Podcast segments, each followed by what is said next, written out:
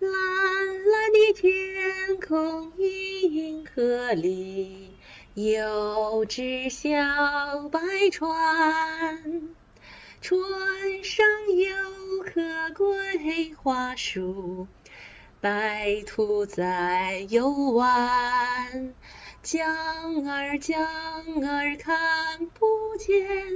船上也没帆。飘呀飘呀飘向西天。转眼之间，《隐秘的角落》这个热门剧已经播完有一阵子了，但是我还是想聊聊它。车厘子老师，你看我还有机会吗？那肯定得有啊，嗯，那必须有，必须有。大家好，我是车厘子。呃，大家好，我是一车烂画的烂木头。哎，所以今天我们要聊聊的这个剧就是《隐秘的角落》。其实这个戏应该是六月份的时候它火速上线，然后大家火速讨论，火速播完。但是我觉得，其实除了里面的一些悬疑推理的一些因素，以及儿童心理成长的一些问题，还有它里面比较饱受争议的两个版本——现实和童话的结局之外，我觉得还有一些东西值得我们去讨论。尤其是对于像我这样的中年观众而言，可能我看的《隐秘的角落》和别的观众又有点儿。不太一样的，所以今天是想花一些时间来讨论讨论我眼中的隐秘的角落。嗯，对，我们就可以来讨论一下，我们作为是刚刚踏入三十三十岁左右的那么那么一个女性视角吧，来聊聊对这部剧的我们在看什么。对对，我们在看这部剧的时候，我们在着重的看的是什么？因为。其实为什么为什么要是想提这一点，是因为，因为你之前跟我说，你其实对这个这部剧，大家可能大众关注的主要的点是关注的这个三个小小孩子的那个三个这个少年的这样一个，嗯，对，演技啊，或者说是他们的很多的那个剧情的发展嘛。但是你其实看到的更多的是。那些他们的父母那一辈的演员的演出来的角色的那种中年危机的一些一些事情嘛，所以我觉得这个角度还挺好的。我们今天就来主要围绕这这个点可以来讨论一下吧。对，其实感觉车子老师在提到这个我们这个年纪的时候，有一丝丝的犹豫。其实我跟你之间还有一个代沟。我我们俩的年纪其实是有差距的，就是不是不好意思，但是好像，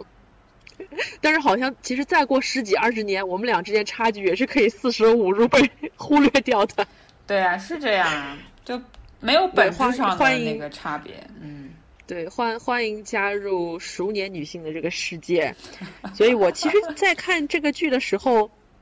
第一个让我比较有印象的这个角色，并不是说。饱受大家争议的这个朱朝阳，或者说是普普，或者说是颜良。第一个让我觉得非常有意思的一对角色是朱永平和刘玲这对夫妇，或者说是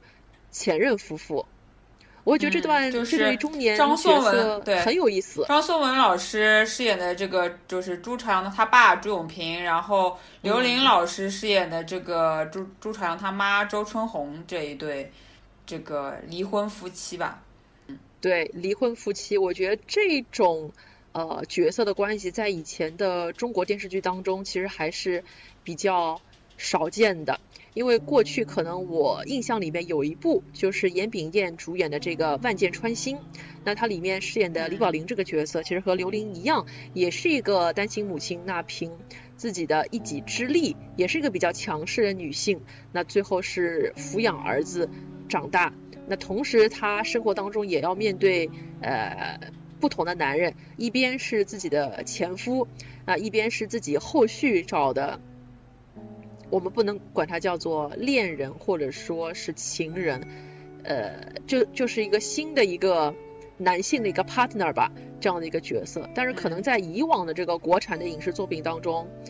比如说像在《万箭穿心》当中，他的前夫这个角色。往往是一个离席的、缺席的一个状态，我们看到的更多是这个女性她自己在这样一个比较孤独的一个情况当中，怎么以一己之力把儿子一步步的抚养长大，抚养到他参加完啊高考，一直到他离开自己。但是在隐秘的角落里面，他向我们展示了一个比较全面的一个画卷。这是一个非常复杂的一个家庭，他不光光是要面对自己的前夫，那在这个家庭这个图景里面，还有前夫他后来的老婆，以及他们后来生的这个女儿，以及还有他前夫的现在的老婆的弟弟，后来也出来这个为非作歹。那这是一个非常复杂的一个家庭的一个图景，这可能一方面我们可以说它有点狗血，一方面也让我看到了。呃，生活的确实它是有一个复杂性在里面，这也成了考验演员非常非常好的一个剧本。所以我其实第一个比较让人让人眼前一亮角色，其实就是朱永平和这个叫做周春红这一对角色。其实我们在就是讲到这个隐秘的角落里面的这些，除了这三个小演员特别出彩之外，我们会发现。我们就是这一批的，就是小演员的父母这一辈的中生代的演员，也是各个演技非常之精湛啊！包括像，呃，张颂文饰演的朱朝阳他爸朱永平，然后刘琳饰演的朱朝阳他妈妈周春红，然后还有像那个就是呃朱朝阳的同学，呃那个叶驰敏，就他们那个班的第二名这个女生的这个爸爸就是叶一个警官叶警官的演员叫卢芳生嘛。然后包括像这个呃朱永平的这个就是现在的妻子，他的呃等于是一个外遇对象之后结合之后 又生了一个女儿的这个王瑶的呃演员李梦，然后包括像那个呃我们这个秦昊饰演的这个张东升的这个妻子。嗯。嗯，叫徐静，然后他的演员是叫黄敏一，都是一批，嗯，可以说是我们就是国内的这个大荧幕或者是说是电电视剧荧幕，呃，那个资历比较深的一批演技非常之优秀的一批一批那个优优质演员来演绎，所以每一个角色其实都，呃，让人觉得很入戏，然后让人觉得很很像样的，很很有看点的。这么这么一个情况，对，所以我觉得就是导演啊或者制片他们在选角的时候真的是非常有眼光，然后也是用心打造了一个就是呃很契合，里面应该来说是没有一个废掉的演员的这样子的一个班底，没错没错，让导致这个剧就是呃看点之就是非常多，然后我们也是可以关注点。也可以在这些中年演员身上，你也可以在这些小演员身上，都可以，就看你自己想想怎么样看。对，我觉得这个演员班底可以说是高贵不贵。一方面，其实里面没有一个人是真正意义上的这个流量，除了秦昊，那可能借他夫人的这个东风。流量有点儿奇怪，但是其他的演员班底真的是高贵不贵。比如说有我们的王景春老师，他不光光是东京国际电影节的这个金麒麟奖的这个麒麟影帝，他同时也是柏林电影节的柏林影帝，所以说是双影帝。所以我其实，在看这个剧之前，我最期待的是王景春。说实话，我也是对，因为他之前那个。呃，得了这个柏林影帝，凭借就是王小帅导演的那个呃，So Long My Song，地久天长，对对对，地久天长，因为他是跟，呃，应该是就咏梅得了最佳女演员，然后他得了最佳男演员，是吧？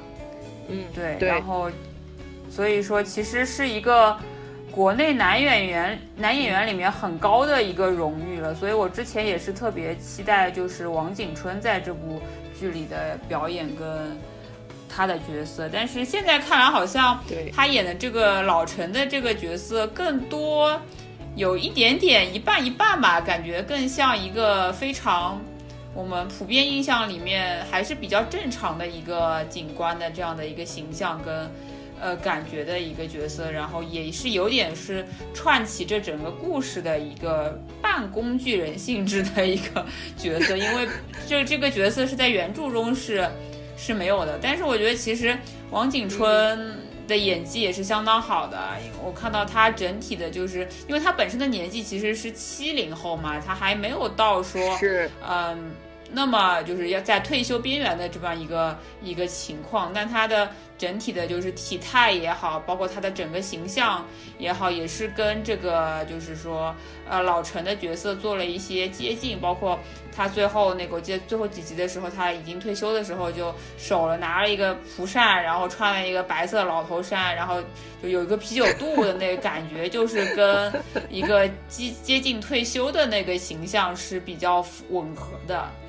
对，我让我觉得也是挺挺贴切的，嗯，对，我就想到其实，呃，车厘子老师之前跟我说，真正的那种大荧幕的好演员，就是你把他丢到人群当中，你不会觉得他是个明星，他是个演员，对，他就是一个普通人，你压根儿你都认不出他。就我觉得在这个班底里面，基本上每个人都是，当然不是说他们长得不漂亮，但是当然你和那些演那种甜宠剧、偶像剧的人比起来，他们的五官还是比较。自然，就真的是演什么像什么，干一行像一行，这是我觉得非常非常了不起的。然后其实王景春说到他是那个柏林影帝啊，但我最早知道王景春其实并不是那个《地久天长》或者是《警察日记》，我最早最早其实知道王景春是我小时候看那个朱德庸的漫画改编的这个《粉红女郎》，他是在《粉红女郎》好像有点印象演。他在《粉红女郎》里面演一个追求万人迷的一个那种喜剧角色，就是一个很滑稽的一个角色，甚至戏份都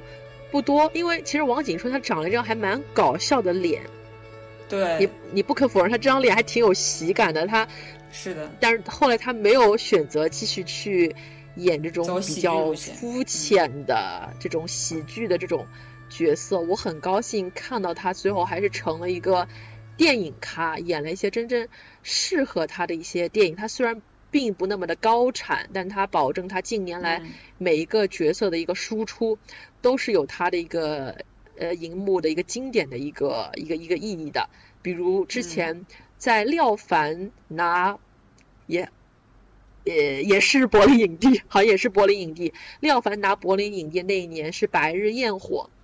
嗯，王景春是在《白日焰火》里面演了一个桂纶镁工作那个洗衣店里面的小老板，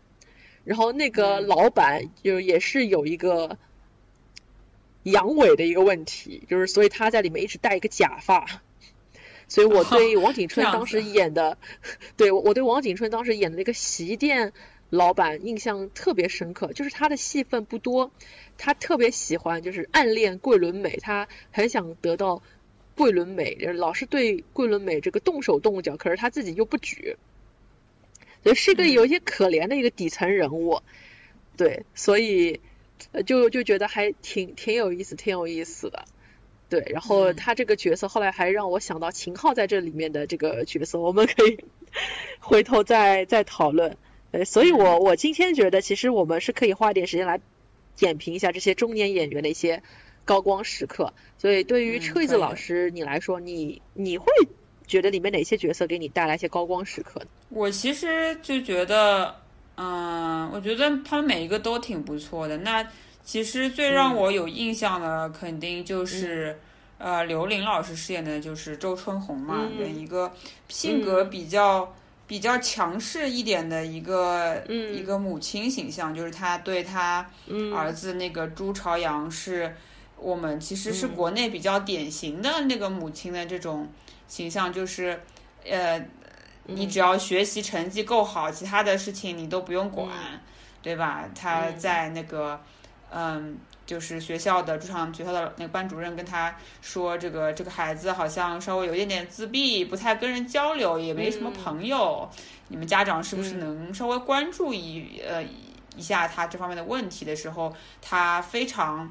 就是怎么说呢，也是很强硬的回怼了老师说，这个学生在学校不就是应该学习的嘛？我不觉得我的儿子有什么有任何的问题。我觉得这也是其实是中国非常典型的一种中国父母的对孩子期望的一种呃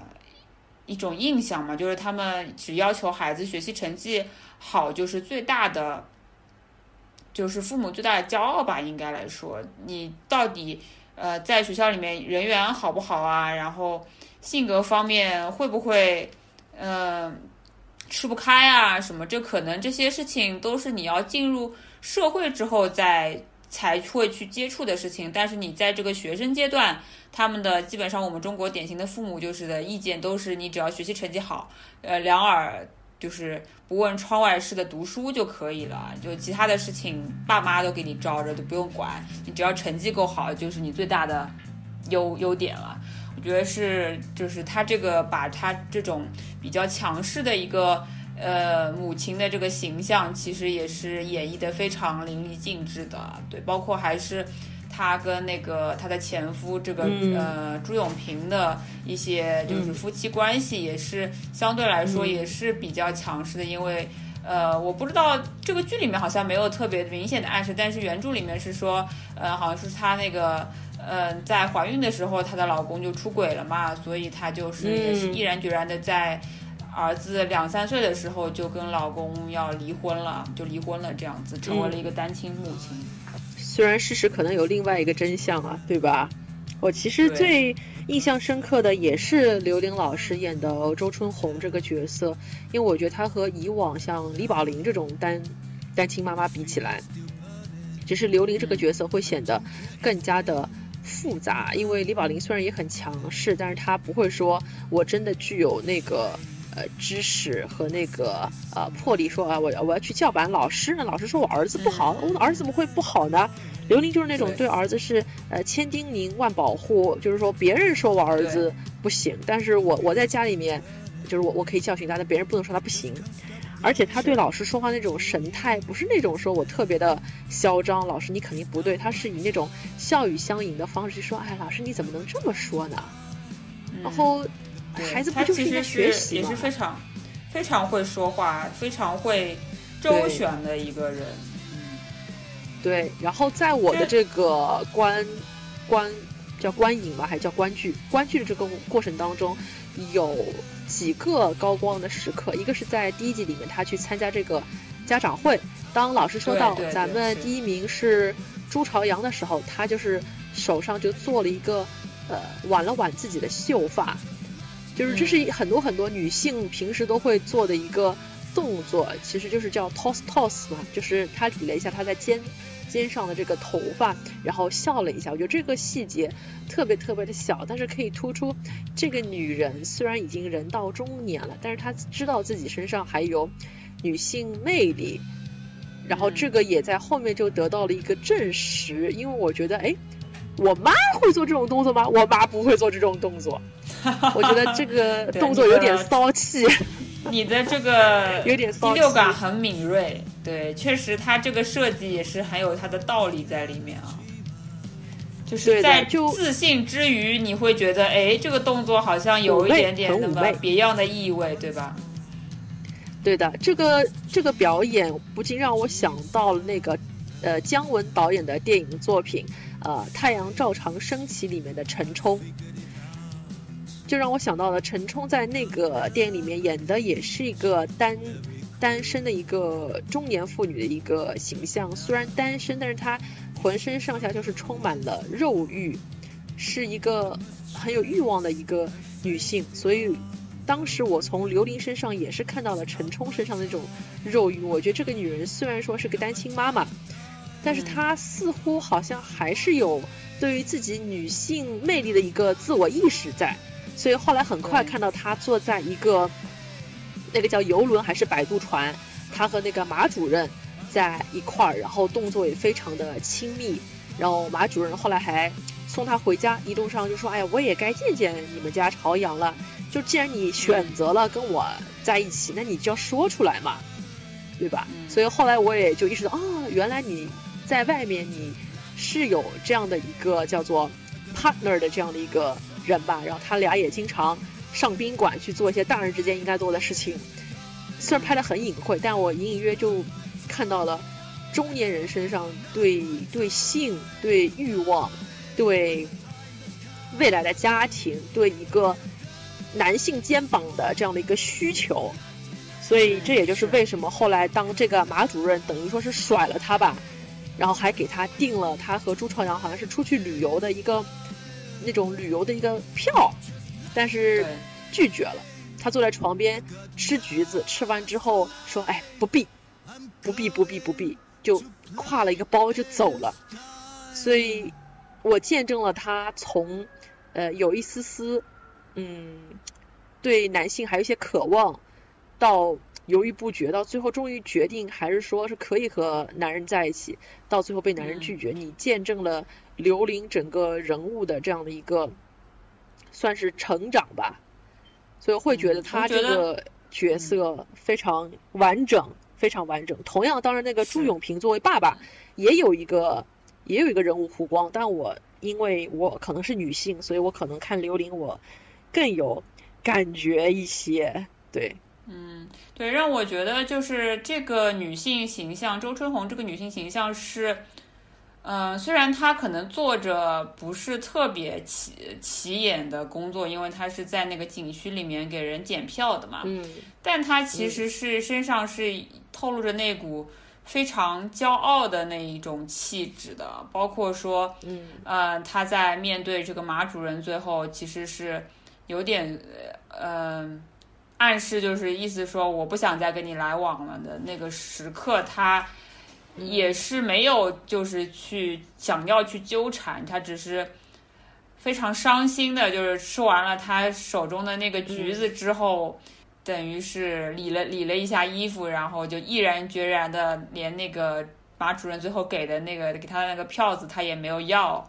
就头也不回的就走了。他其实非常骄傲的一个人，包括为什么他嗯呃在那个。嗯，要要跟朱常的父亲朱永平离婚嘛，然后也是一直是觉得那个他的朱永平亏欠了他们母女俩，然后包括说他就是把他的儿子其实是当做他唯一的一个骄傲这么一个来看，所以其实他对儿子看的还是挺重的，但他就是这个人女人的骨子里面其实还是非常非常骄傲的，所以当其实当朱朝阳到后来。那个表现出对跟他父亲是比较亲近的一个呃姿态了之后，他其实是有一点点强势的。你记不记得又是他那个他就是朱朝阳跟他爸爸去外面吃饭了之后回去，他妈就一给他了一杯牛奶，然后他朱朝阳跟他妈妈说：“我喝不下了。”但是他妈还是眼神很坚定的看了看，他就懂了。就是他已经接受他到他的信息了，就是你到底是要我爸还是要我？你在两者之间，你不能就是 这么有失偏颇，你不能这么向着你爸。你爸当年是负我们的人，所以朱朝阳其实也是感受到了这层压力。最后虽然他说他自己喝不下了，但是他还是把那杯牛奶完完整整的给喝下去了。对吧？我觉得这个里面真的是很多细节当中都能透露着这个女人其实是，这个母亲其实是非常非常之强势的。对，但是这个角色呢，就说我觉得她可能也有自己的一种自我暗示在里面，因为限于这个篇幅，我们作为观众其实并不知道他当年和呃朱长的爸爸离婚的一些内幕、一些细节，这对于我们来说是不可知的。所以，我我会觉得，那周春红这个角色，他是不是有一些自我暗示？他就一直把自己当成一个受害者来假想，就是我我什么都没有做错，我一点错都没有啊。所以这个女人她可能也是会一直活在自己的世界里面，就好像朱传有两个世界，那周春红也有两个世界，然后她是需要她的儿子完全百分之一百的忠诚于。自己要认可他为儿子受的这个苦，因为在那个喝牛奶之前，其实还有另外呃一个可以用来对比的一个细节，就是也是朱朝阳他和他爸爸在外面呃吃饭。那后来他爸爸好像是没有吃成吧，他们是吃了一个像是生日餐一样的东西。回来之后，他妈妈说：“呃，我给你下生日面，你还吃得下吗？”朱常说：“我吃得下。”所以他妈妈就去做面去了。那怎么可能吃得下呢？你在外面那么胡吃海喝，你怎么可能还吃得下呢？但他还是说我吃得下。但他妈妈就很高兴，就一溜烟儿就去做面去了。所以这是两两次对比。所以我我后来就能理解为什么当时刘玲被分手之后。哦，周春红被分手之后，坐在床边吃橘子的时候，她吃的那么那么的伤心。这份伤心里面不光光是说我被男人抛弃了，其中还有一点是因为那个马主任说，呃，我亲戚帮我在老家找了一个女的，那个女的没孩子。那言下之意就是说，在有选择情况下，我要选择没孩子的女人，我为什么要选择你啊？你有那么大的一个儿子，而儿子却正好是周春红的。骄傲，她一直以为我一个单身妈妈，我带儿子，我那么骄傲，别人都做不到我做的事情，我够不容易的了。难道我这一点我不值得爱吗？我不值得被人去敬仰吗？这这些事情反而原来在你看来都是一些减分项。所以他当时一边吃橘子一边落泪的时候，觉得其实这件事情是触动了他心中的一个自尊，一个逆鳞。所以这就是为什么他最后背起包走说：“你你别送我了，不必。”不必送，就是你连我这份东西你都不能认可，所以他其实，在他的心中有很多人生角色。他既是一个女人，单身的女人，她同时也是一个母亲。但是在这个剧里面，他母亲的角色其实是占了一个上风。对，母亲的部分要大过于她就是女人的一个部分。对，没错。所以其实，呃，除了刘琳饰演的这个周春红之外，还有其他的一些。女性角色其实都很值得一说啊！车车子老师能不能帮我们点一下别的一些女性角色？对对，因为我我觉得就是这部剧里面的女性角色，相对于我们其他的电视剧、国产剧也好怎么样，嗯，都其实是蛮强势的。你看，包括嗯这个朱常的母亲周春红，她也是这个这个离婚的，就是自己带。带这个，呃，将这个朱朝阳就是拉扯大的一个母亲的形象，然后，嗯，这个朱永平的这个现在的妻子王瑶，对吧？他在这个他的女儿，呃，去世了之后表现出来的那种，嗯，怎么说呢？有一点点偏执吧，但是也是一种非常强势的性格，说一定要找到谁是凶手，然后一定要查出真相，一定就是不能放过这个。杀害我女儿的凶手，这样子的一种，嗯，一种感觉的这个女性，而不是一个就是说我们普遍的很多剧中其实是女性是一个相对来说依附于男性，然后比较，呃，不敢去争取，不敢去发声，然后也是比较隐忍的那样一种一种性格的，呃，女性吧。我觉得在这部剧里面的女性基本上都是。嗯，非常就是敢于为自己去争取的这么一个角色，包括是那个张东升的妻子徐静，也是要跟他要跟他离婚，然后去寻找自己的那个，对吧？新的家庭跟新的爱情，也是非常决绝的一个态度，没有一点点就是呃心软或者是留恋的。包括其实你看那个小女孩的角色上面，也是我们的这个普普。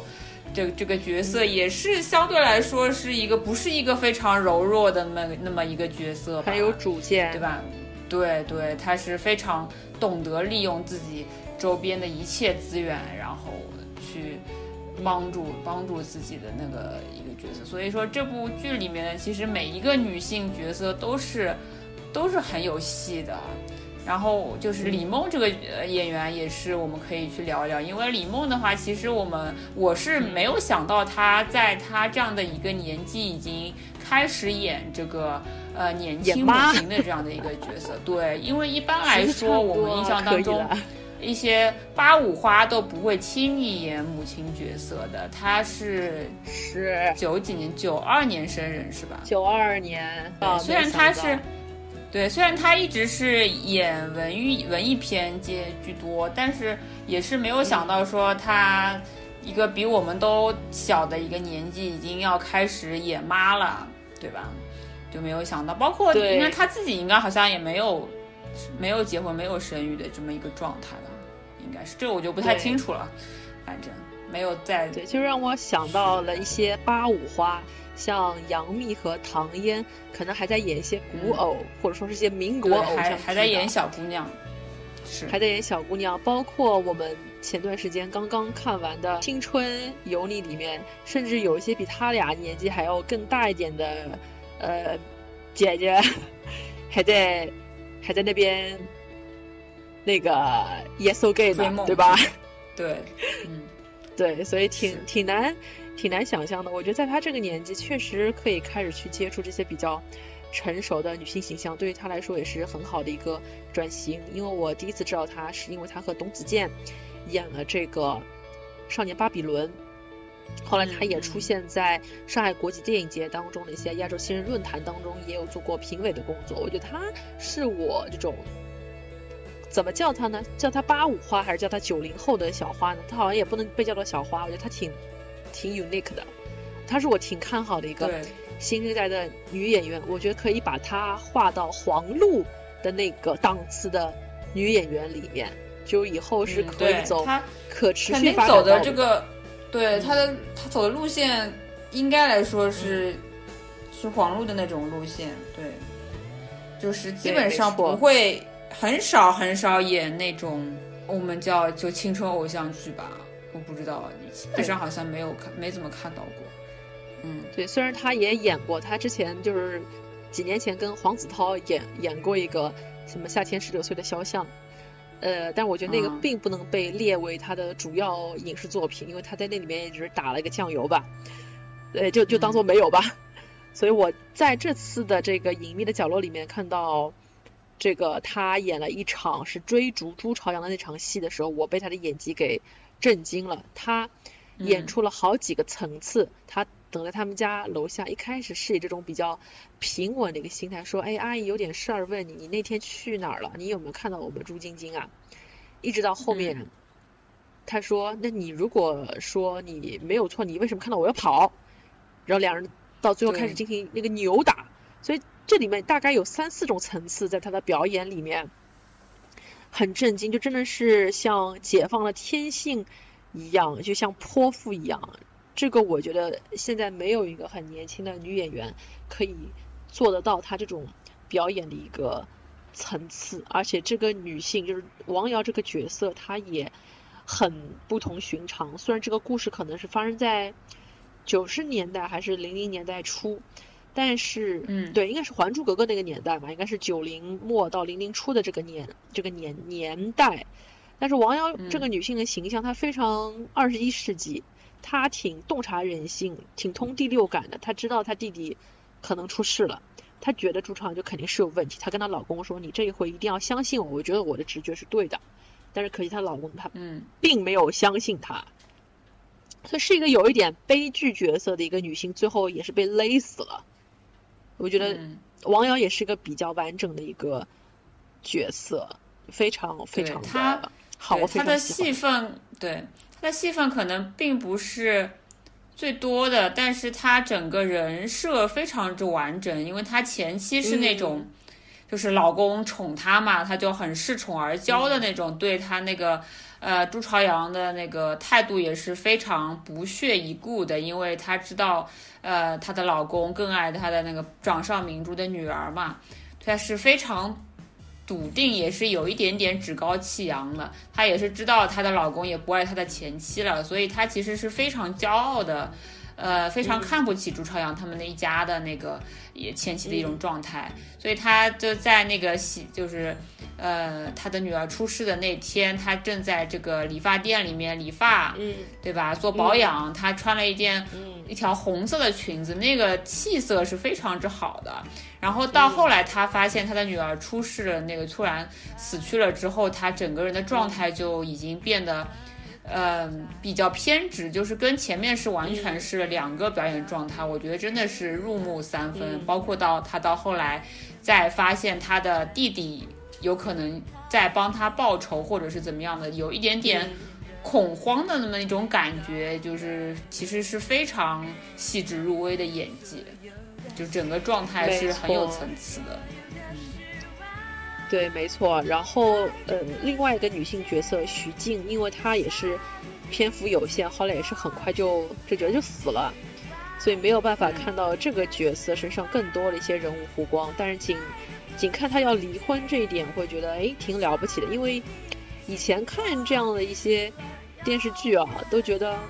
好像主动要求要离婚的女性不多。以前看到的更多是男人要离婚，男人很决绝。但是这个女人她很冷静，她不管三七二十一，她就是要离婚。而且她说：“我爸爸妈妈希望我能够幸福。”那这个幸福指的是什么呢？其实我当时在看的时候，我也我也没看明白。我想，哎，你老公对你挺好的，我没有看过任何一个国产电视剧里面的这个男性对你如此，对老婆如此的低声下气，就老婆都嫌弃你嫌弃成这样了，还是嗯不依不挠的要守护在你身边。但后来我 也是看了一些影视方面一些分析帖，分析出来说，这个张东升是一个阳痿啊，所以他还戴了一个假发，是阳痿中的阳痿，就觉得好像我们可以隐晦的感觉得到，其实徐静他其实还是有很强烈的一个自我意识，就是我要找到另外一个男性和我去组建家庭，我要生孩子，我希望我们之间可以有孩子。但这些我和你之间不可能做到，所以还是挺挺挺有意思的，挺有意思的。说明这个女人她其实还挺知道自己要什么，就是发现这个对象不对，马上调转车头要要跑。所以我其实一开始看完这个剧，我只是给这个剧三星，但是我觉得今天我跟。车厘子老师聊聊，我觉得其实这个这个剧可以再给他高一点的分数。我当时为什么不肯给他高分数，是因为我看不懂那个张东升这个角色。因为如果我是张东升，我老婆硬要跟我离婚，这不足以成为我杀人的一个 trigger。就是我即便是把父母杀掉。那我老婆的心意，可能我还是没有办法完整的去呃挽回，然后我把我老婆也杀掉，嗯，也得不到我觉得是这样子的，就是，嗯，他就是张东升，在他的理解之下，那个，嗯，呃，他觉得，呃，因为他就是跟他那个老婆是，等于是他在这个世界上应该来说，呃，是只有他老婆这么一个。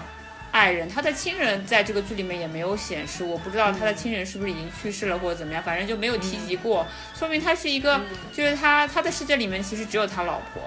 然后那个他也不顾就是岳父岳母的反对嘛，然后，呃，就其实他是不太不太在意他的岳父岳母的，然后他就觉得说他的这个老婆如果说呃在。嗯，他的岳父岳母去世了之后，没有没有那个他他老婆没有这个这份他父母的依靠了之后，可能会回到他身边，他也还存有这样的侥幸心理，所以他就孤注一掷，先把他先决定把岳父岳母干掉。因为其实对一个女人来说，你呃你的父母如果是原生家庭没有了，对原生家庭没有了，也就是说没有这么一份呃支持你的动力的话，可能他也。不会那么坚定的要去离婚吧？所以他的在他的这个理想的情况下是他是这么想的，他觉得他的老婆还能够回心转意回到他身边，把他作为一个依靠。但其实实际上他的老婆已经是离开离开他的心思是非常之坚定的，不是因为父母就是父母可能只是他的一个一个借口而已，对吧？嗯嗯。那这可能观众需要脑子里面再多转几个弯。我在看的时候，我可能这个弯我就没有转过来，我会觉得这好像和现实生活比稍微又夸张了一点。杀岳父岳母这个事情，我从第一集开始就觉得，哦，这个太夸张了，至于吗？所以也会显得张东升这个角色，嗯，有点是你没有见过的人间恶魔呀。就你会发现，说一般来说，那个，嗯，中国的家庭其实父母那一辈希望自己的子女还是劝和不劝分嘛，他不会那么坚定支持女儿离婚的。但是，呃，但是就是就是他的那个岳父岳母就是也是很支持女儿去离婚这件事情，所以让就会让他觉得，嗯，在从他的角度来说是，嗯，觉得这个。他的岳父岳母对他是不好的嘛，包包括因为他那个是等于是有点像入赘这样子的一个性质，嗯，然后他的事业也没有真的很强，因为他的老婆是个医生，然后他只是一个少年宫的代课代班老师，也不是一个正职吧，我就觉得其实他还是活得非常憋屈，也没有社会地位，也没有，呃，没有一定的财富，因为他的那个家里面就是两套房子都是他那个岳父岳母家的嘛，等于是嘛，嗯，就不是他的他挣来的这个财产，是，所以他在家庭地位是一个非常低的那那么一个一个情况，所以等于他如果说跟他老婆离婚了之后，他是所有的一切都会缺失的，所以他只能说铤而走险去尝试。把他的岳父岳母先干掉，看看他老婆能不能回心转意转意。嗯，嗯这是他的一个动机。嗯嗯，还是挺悲剧的，还是挺悲剧的。如果我是警察的话，我可能真的是马上就注意到这个人了，就是一个一同同一段时间里面家里死了三个人，这好像确实有点不太正常啊，是，都确实都不会给他机会再去多杀人好吗？好的，那聊完了这一群呃中年角色以及中年演员之后，然后我想再问一下崔子老师，因为里面其实有是有两、两对儿这种亲子关系，一个是朱朝阳和他妈，一个是叶警官和他的女儿，就是你你对比一下嗯这两组家庭之后，你你有些什么 findings 吗？对，我就觉得其实，呃，这两组家庭的对比还是挺明显的。从这个第一集他们开家长会的时候就，呃，非常之明显这这一对，一个是班级里面第一名，是一个，呃，就是成绩非常非常好，但是人缘，呃，非常不好，然后也是相对来说在学校里面基本上没有什么任何朋友的那么。那么一个男生的角色，然后他的妈妈又是比较强势的一个性格，觉得敢顶撞老师说：“哎呀，我觉得这个学生就是以学习为主，其他的不重要。”就是那样的一一一对母子关系，跟这个第二名的这个叶驰敏，那个女孩子还是相对来说就是朋友挺多的那样一个女生，然后她的爸爸是属于那种嗯。比较有亲和力、比较平易近人的一种形象吧，跟她的女儿也是形成了一定的反差，因为她她女儿是很爱学习嘛，就一天到晚想要呃成为第一名，然后他的爸爸反而是跟他说：“哎，你不要把自己绷这么紧，那个第二名已经够好的了。”对吧？我的女儿这么聪明，就是对吧？像我都没有这么聪明，就是一个其实是一个比较有亲和力的一个爸爸，然后也要求对女儿也没有这么高，就是其实是比较尊重她的想法，让她自由发展，因为她自己想去学奥数，那她后来也是嗯那个带着女儿去到那个呃张张老师那边去报名的这样的一个状态，就是我觉得其实也是嗯。比较尊重女儿自己的想法的，让任她发展的这样子一个一个比较慈父的这样的一个形象吧。然后整个家庭关系里面，其实也是属于就是不是那种非常严厉的教育方式，不是说嗯。不是说是那种，就是哎呀，你不要这么努力的学习，然后你可以放松一下，来个马上跟我一起看电视什么样？其实还是跟他女儿相处模式是那种比较亲切自然，是比较等于是有点像豆豆他女儿那种感觉的那种那种教育方式，就会让人觉得很活泼、很对很自然，让人觉得很舒服的那种模式。当然，反观那个呃周春红跟他的儿子朱朝阳，其实是一个相对来说比较压抑的、比较。嗯，两个人其实都有点点防着对方的一种状态，包括刘玲，其实、嗯、你想每次就是他到外面跟他的这个情人幽会了之后回来，都是对这个朱朝阳的态度是非常之好的，给朱朝阳朱朝阳做好吃的，哦、然后怎么怎么样，其实其实还挺明显的，好几次了，对。然后我就会觉得说他，嗯、呃，他们两个母子的这个。相处方式也是属于，其实是比较，还是更多的是那个分得很开的这个母子关系，而不是像这个叶警官跟他女儿是有一点比较像朋友的那种那种模式，甚至有的时候谁是大人谁是小孩还不一定，因为叶驰敏总是觉得他爸有点不太正经，然后不太像个大人，对，就是因为他说其他的父母都是要求。小孩学习成绩要好，要逼着他们读书，然后他爸是让他少读点书，不要那么卖力的去读书，对，让他很不理解，就是，对，觉得可能是叶警官和他女儿之间的那种交谈、那种交流更敞亮，就是心里面有什么说什么，然后他女儿也不怕被他爸知道，我还挺嫌弃你的。别人都是帮助小孩学习，逼着小孩学习，你是打扰我学习，还在这儿给我断案子，就是你们这些大人能不能快点给我滚？那种感觉。是的，是的。然后朱朝阳和他妈之间就没有那么的敞亮，甚至于朱朝阳他都不敢去呃暴露自己的一一一些比较真实的情感，因为其实小男孩在成长过程当中还是需要爸爸的，但是他妈妈又不容许他爸爸就是在这个家庭里面是占据了一个上风，他始终还是在做一些比较。所以这个就就是，嗯，朱常和他妈的关系还是更更复杂一点，更复杂一点。这个嗯没有办法，还是觉得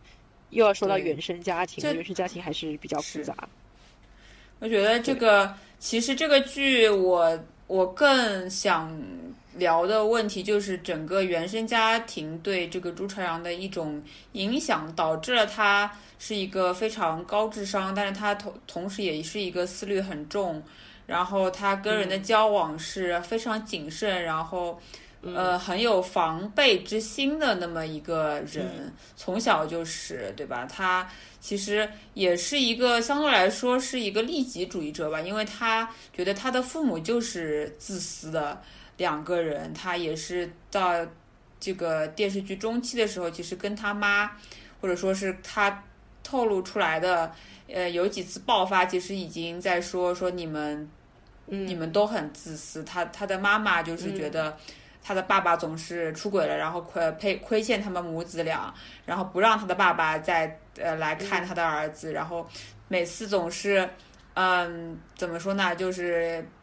要他去。向他爸爸邀功吧，因为他有有一次好像是说带着你的成绩单去找找找你爸，然后就是说明你成绩特别好是第一名，然后我没有你，就是他妈意思就是我没有那个你爸的介入，我也能把我的儿子教好，是那种邀功的这样子一种状态，其实是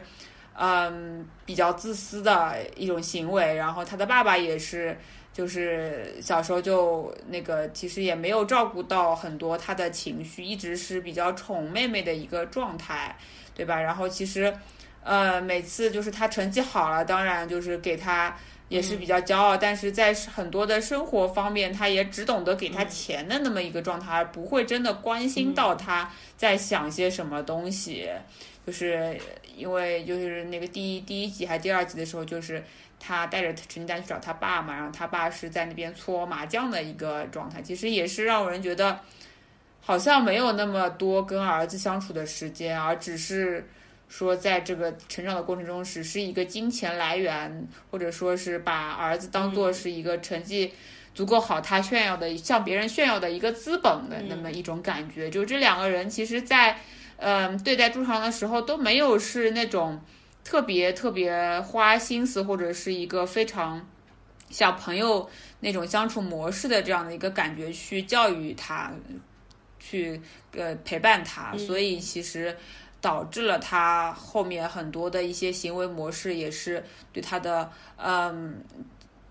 也是比较自私，或者说是他也是相对来说是能够理解呃张东升的一些行为，因为张东升其实这个人也是比较。自私一点的嘛，他也是很多做的事情是，嗯，向着自己的，自己考虑自己的情绪，然后觉得别人都辜负了他这样子。其实我觉得朱朝阳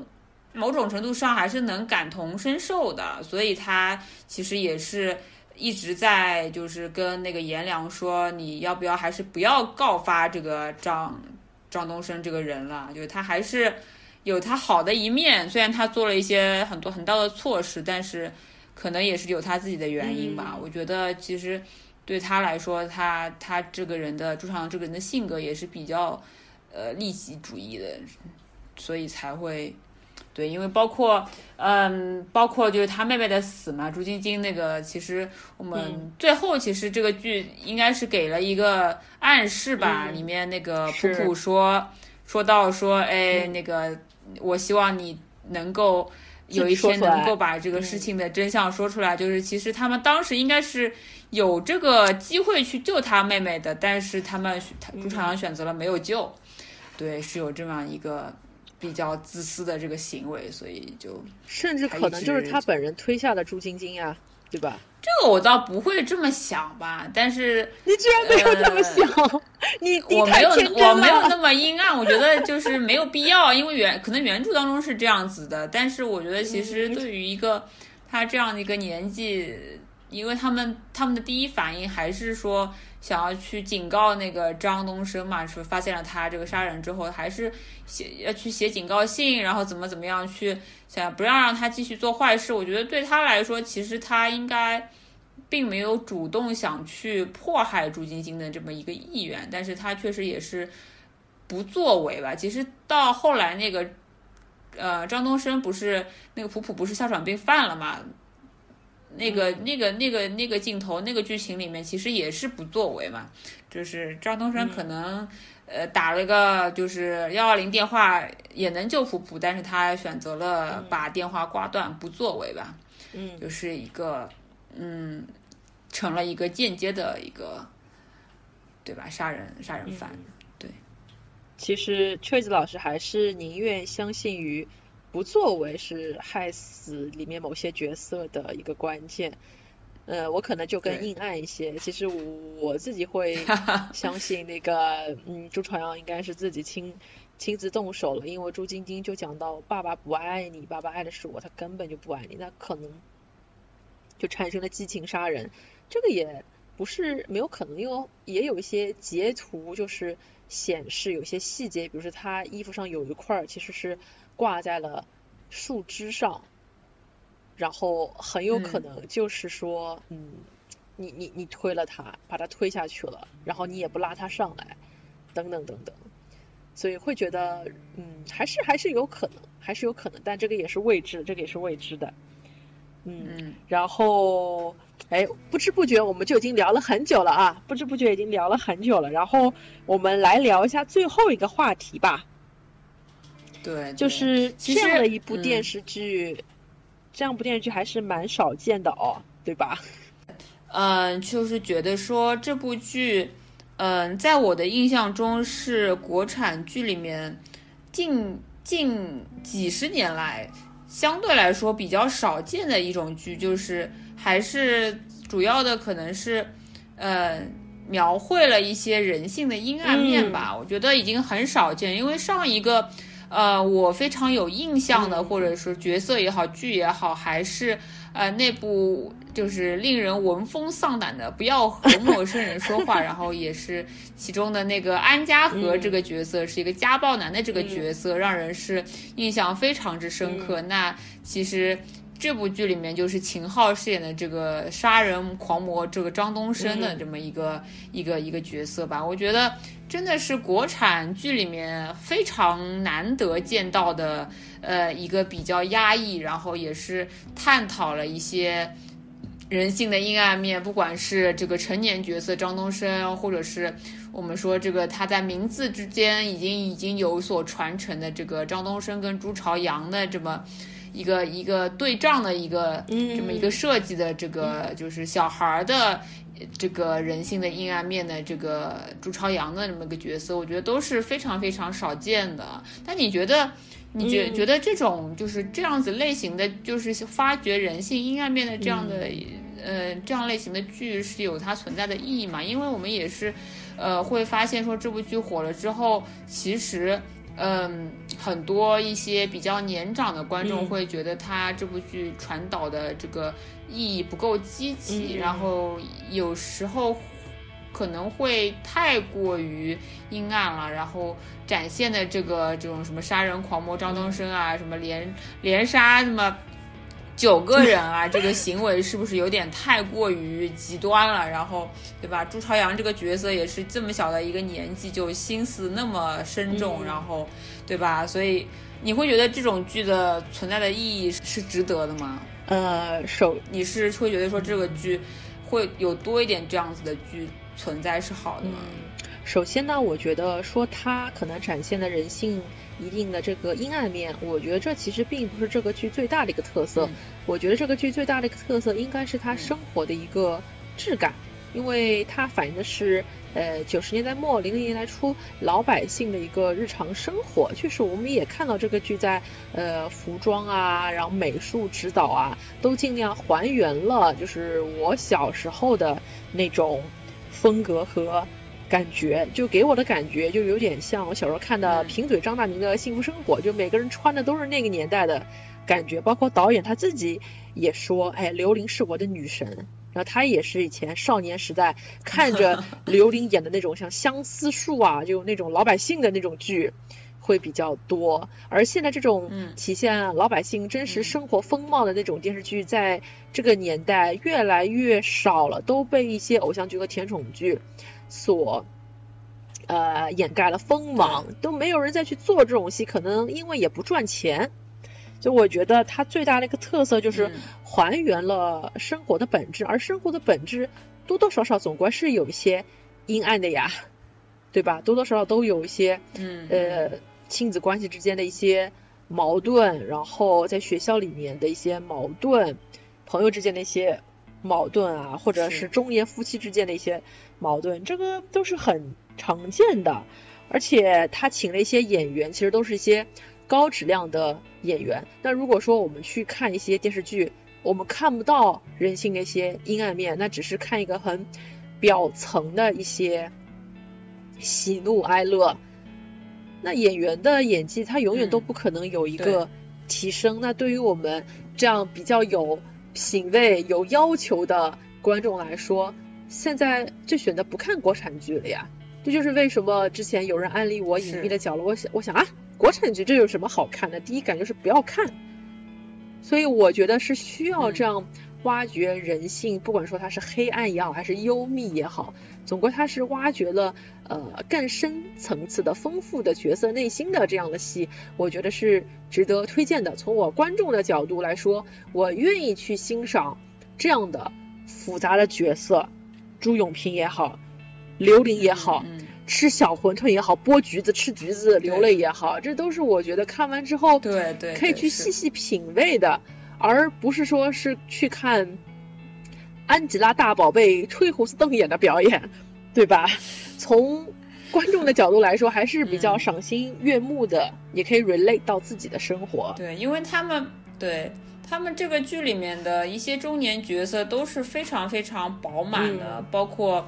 就是你刚才提到这两位，包括我之前有讲过的这个分析过的王瑶这个角色，也都是非常非常饱满的那个人物形象跟很有深度的人物，所以其实对他们的，呃。就是演技的展现也是很有看头的嘛，所以我们就会看到很多个非常就是每个角色有自己的高光时刻，有演技大爆发的这个时刻，有这个演的丝丝入扣，让你非常能够感同身受他们这个心境当下的心境的那么那么时刻，我觉得都是，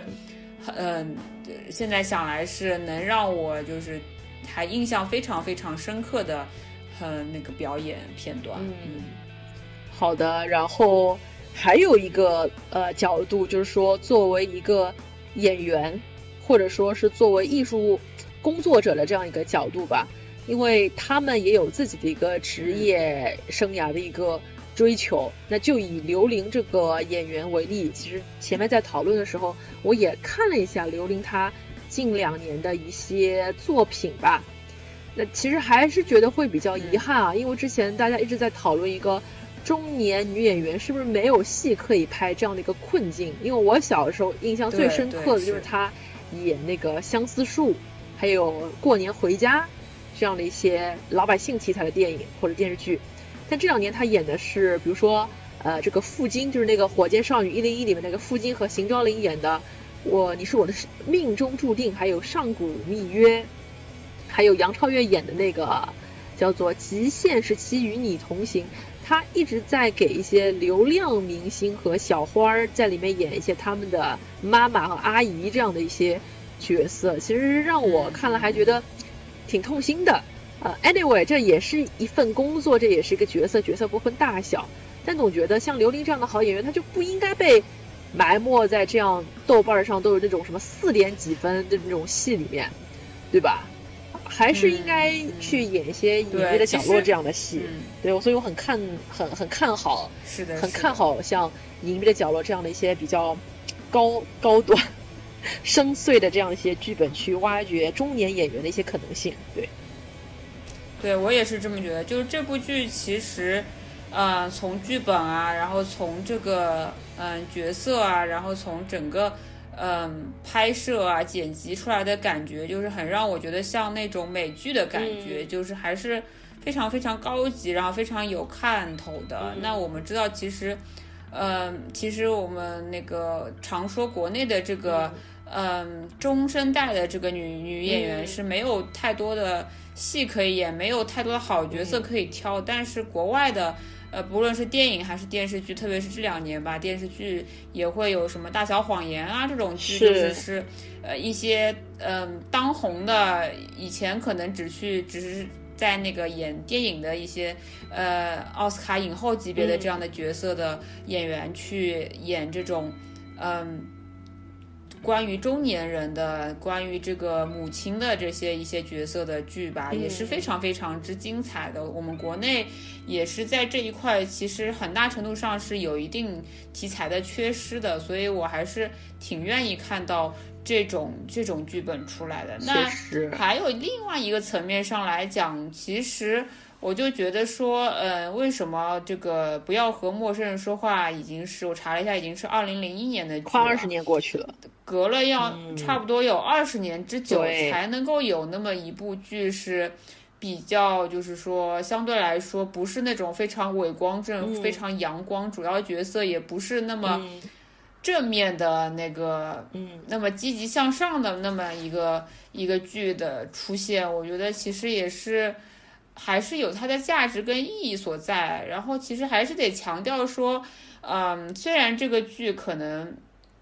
现在热度很高，但是电视剧跟电影始终是艺术创作的一部分。那它其实我们作为观众来说，还是不应该把这一部分艺术创作就直接等同于生活，也别对什么生活自己的生活失去希望啊。呃，这种这种感觉，其实对吧？呃，看电影就是看电影，看电视剧就看电视剧，不用代入感太强。那故事终究是故事。那个这些剧，我觉得其实真的，因为它里面的人物和剧情真的是写的非常之不错。我觉得其实把它作为一个故事去看就够了。那你就是能够更多的不要去讨论它这个里面的角色有多少阴暗面，它这个朱朝阳这个角色有多少反转，然后多少就是。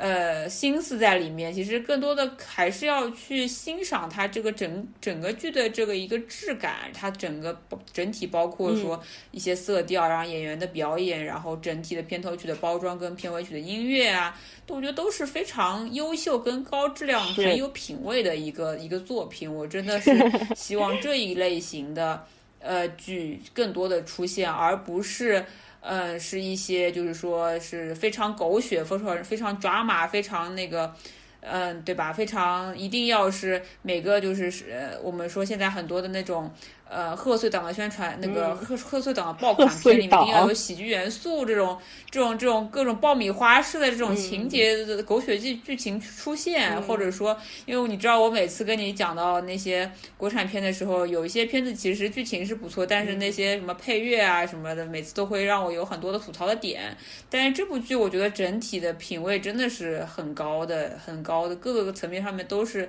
比较显高级感的一部剧，所以让我觉得非常值得、值得推荐、值得一看。从各个层层面，表演也好，剧情也好，剪辑也好，然后配乐也好，都是很值得称颂。然后也是国内拿的非常拿得出手的一个作品。包括它最后的一个结局也是非常非常高级，就是它你可以选择相信有童话的那一面，你也可以选择相信。不是不是童话那一面，我觉得这个是剧情的设计是非常非常高明的，就是它既保留了就是能通过它的那个我们的审查制度，它也能保留它整个这个剧剧集的一个艺术性在里面，我觉得是非常非常之高明的一个。嗯，确实，我觉得这个剧的一个成功也是得益于他导演自己的一个情怀，因为其实这个导演他比较年轻嘛，是一个八一年出生，他之前其实都没有很正经的去导过一些。上档次电视剧可能就做综艺为主吧，但是可以看到他呃放了很多自己的情怀，还有他自己的品味进去，所以每一个这个片尾曲其实都做的非常的精致，和他这个剧情也是有前后的一个呼应，就是这样的一个精致的作品，我觉得没有理由说要嗯不被称颂，也是很期待就是看到这样个这样的系列，呃可以继续去做下去，因为我们一直都说，哎，现在的这种